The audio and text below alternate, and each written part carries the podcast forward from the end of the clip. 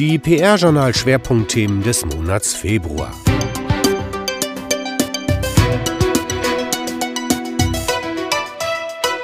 Das größte Interesse aus Sicht der PR-Journalredaktion haben im Februar 2019 die Themen Gehälter, Nachwuchs und die Situation bei Ketchum Pleon hervorgerufen.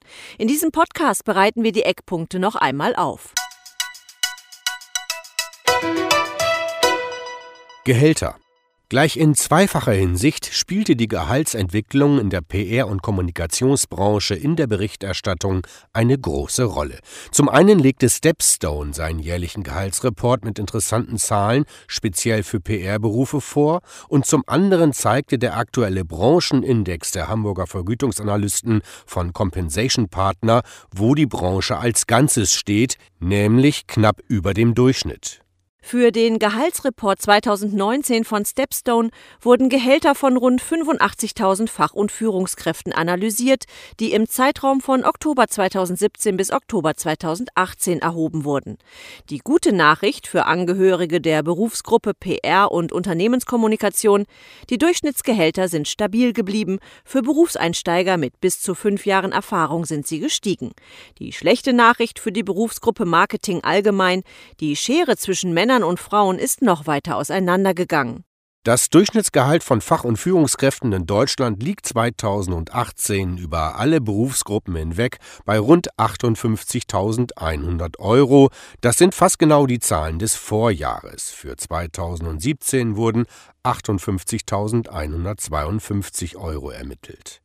Die Durchschnittsgehälter der Berufsgruppe Marketing liegen mit 56.809 Euro 2018 und 56.132 Euro 2017 etwas darunter.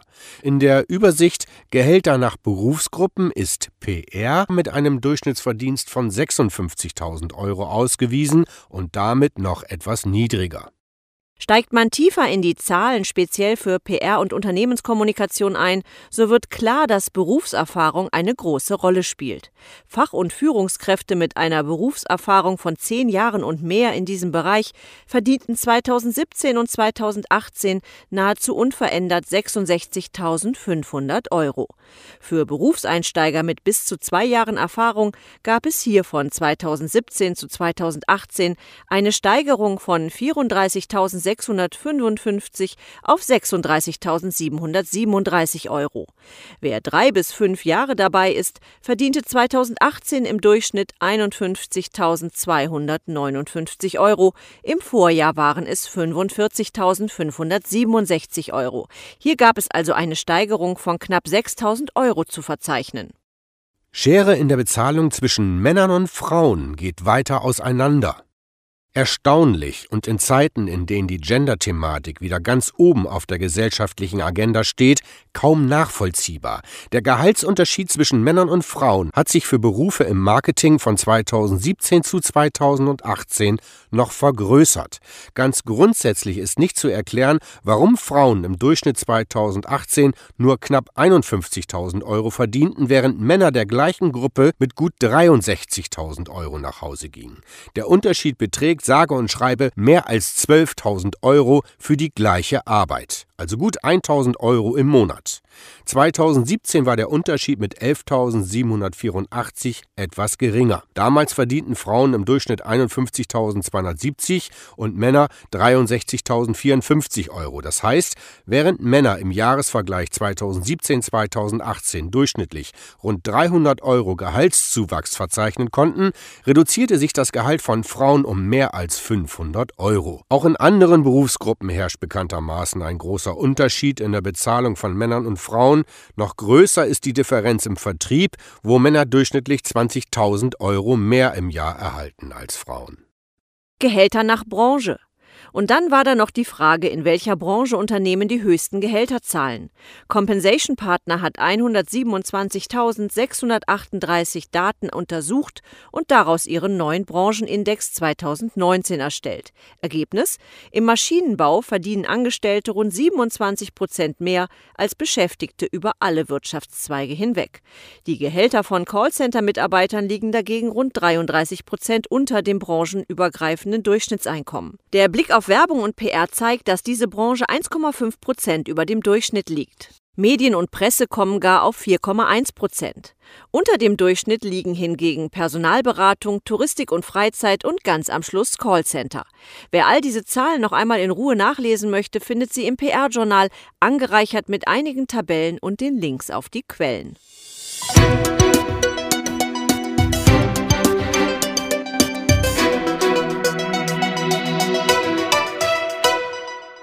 Nachwuchsdiskussion ein Ende wird die Diskussion um den Branchennachwuchs wohl nie haben. Das liegt in der Natur der Sache. Derzeit aber wird die Debatte um den richtigen Berufseinstieg und die gegenseitigen Erwartungen nahezu monatlich neu befeuert.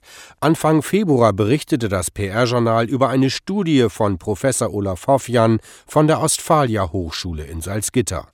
Das für Agenturen ernüchternde Ergebnis, es zeigt sich, dass Agenturen offenbar nicht nur bei Studierenden als künftigen Mitarbeitern, sondern auch bei heutigen Mitarbeitern mindestens ein Imageproblem haben. Die Kollegen von Horizont konfrontierten Benjamin Minak mit den Ergebnissen der Studie. Der Leiter des Agenturverbands GWA und Geschäftsführer der Agentur Ressourcenmangel wies die Ergebnisse der Studie zurück und verteidigte das Arbeitsleben in Agenturen. Die immer wiederkehrenden Vorurteile seien lange überholt. Auf die Frage, was denn dran sei an den Klischees von Agenturen als schlechte Arbeitgeber, antwortete Minak es gibt zwei, drei bestimmende Klischees, die dazu führen, dass die Agenturbranche als Arbeitgeber nicht wirklich attraktiv erscheint. Das eine hat etwas mit Arbeitszeiten und das andere mit Vergütung zu tun. Und als drittes wird immer wieder die vermeintlich fehlende Wertschätzung bzw. schlechte Führungskultur aufgeführt. Aus meiner Sicht sind diese Klischees überholt und gelten für die überwiegende Mehrzahl der Agenturen nicht mehr. Doch die Diskussion über die Erwartungshaltung von potenziellen Agenturmitarbeitern und Agenturen wurde noch durch weitere Beiträge angereichert. So meldete sich in der Welt Matthias Keswani, Geschäftsführer der Hamburger Online-Marketing-Agentur Nerd Industries, zu Wort. Er machte klar, dass er die Schnauze voll hat. In seiner Agentur will er vorerst keine Praktikanten der Generation Z mehr einstellen. Für ihn war das Maß voll, als ein Bewerber ihm beim Vorstellungsgespräch Gespräch seine Wunschliste präsentierte. Zweimal die Woche um 17 Uhr frei, weil er seinem Hobby Yoga nachgehen wollte. Keswani machte seinem Unmut Luft. Darauf reagierten wiederum Eileen Werner und Karin Stelzner, Praktikantin und Trainee in der Unternehmenskommunikation von McCann World Group. Gemeinsam antworteten sie Agenturchef Keswani in einem offenen Brief, den sie auch an das PR-Journal schickten. Darin machten sie klar, dass ihnen eine vernünftige Work-Life-Balance wichtig sei, sie Spaß im Job haben wollten und nicht ein Praktikum nach dem anderen machen wollten, um überhaupt eine Perspektive für ihr Berufsleben erlangen zu können. Zudem verlangten sie von ihren zukünftigen Chefs, sie ernst zu nehmen und ihnen zu ermöglichen, zu zeigen, was sie können. Zitat wir wissen, wie das Arbeitsleben läuft, wollen uns aber nicht kaputt arbeiten, sondern auf lange Sicht etwas von unserem Job haben und uns entfalten, sagten sie. Ihre Vorstellungen entwickelten sie klar und deutlich. Wir wollen lernen, etwas Sinnvolles zu machen und Freiräume genießen, um uns zu verwirklichen. Dabei wollen wir Fehler machen dürfen, denn wir sind Menschen und keine Roboter. Keine Erfüllungsgehilfen, sondern Menschen, die wachsen, sich entwickeln, sich ausprobieren wollen und denen zugehört werden soll.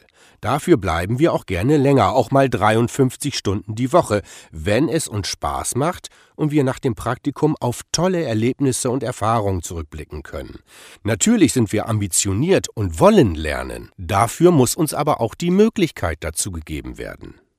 Den vollständigen Brief von Eileen Werner und Karin Stelzner finden Sie im PR-Journal ebenso wie die übrigen Diskussionsbeiträge. Die Situation bei Ketchum Pleon. Die Zeiten bei der Ketchum Pleon GmbH in Deutschland bleiben unruhig und zeitweise auch undurchsichtig.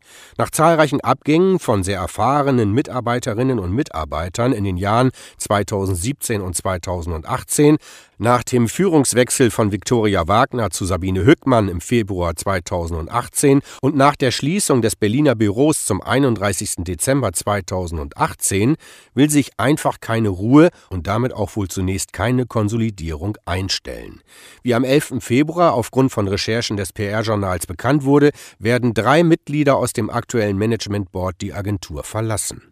Wie das PR-Journal erfuhr, werden mit Susanne Kochs, Leiterin des Münchner Standorts, Geschäftsführerin der Ketchum-Tochter Emanate und Chief Client Services Officer, Michaela Menken, Leiterin der Ketchum-Standorte Düsseldorf und Bonn sowie Chief Data and Analytics Officer und Nadine Schulz, General Manager der Ketchum-Tochter Brandzeichen und Chief Marketing Officer, drei Boardmitglieder die Ketchum-Pleon-Gruppe verlassen.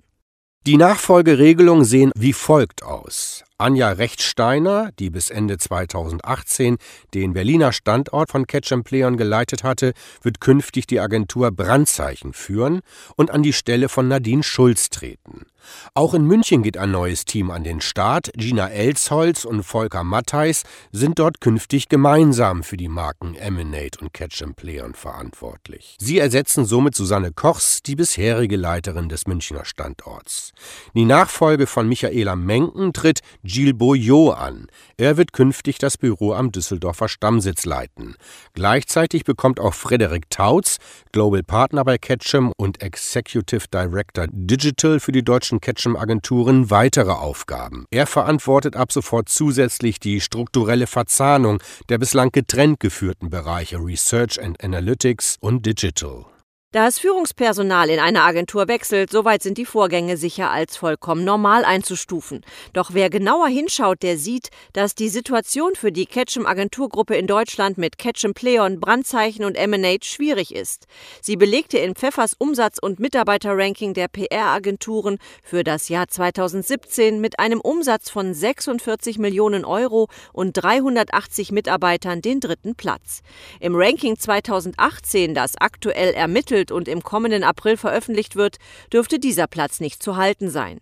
Nach Schließung des Berliner Büros unterhält Ketchum in Deutschland noch sechs Agenturstandorte in Düsseldorf, Dresden, Frankfurt am Main, Stuttgart, München und Bonn. Die im Zuge der Berichterstattung zur Schließung des Berliner Büros genannte Mitarbeiterzahl von 270 blieb zwar unwidersprochen, dürfte inzwischen jedoch weiter gesunken sein.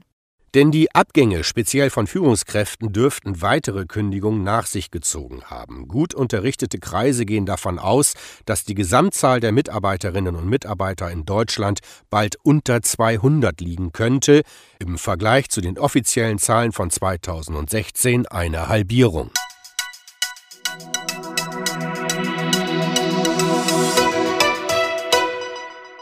Personalien die stellvertretende Leiterin Kommunikation und soziale Verantwortung bei der Deutschen Bank, Monika Schaller, wird die Nachfolge von Christoph Erhardt als Kommunikationschef bei der Deutschen Post DHL Group in Bonn übernehmen. Hanning Kempe ist seit Juli 2012 Senior Partner und General Manager von Fleischmann Hillert in Deutschland, Frankfurt am Main sowie Mitglied im EMEA Management Board. Jetzt wurde er in das Führungsgremium der globalen Kommunikationsberatung berufen. Erst Mitte Januar wurde bekannt, dass Alexander Fink ab dem 1. Februar den Market Lead in der Region Dach für die auf Technologiethemen spezialisierte Kommunikationsagentur Clarity übernimmt. Jetzt kommt eine zweite Aufgabe hinzu. Fink ist nun auch für die Practice Group Executive Communications von Roland Berger München als externer Senior Advisor tätig.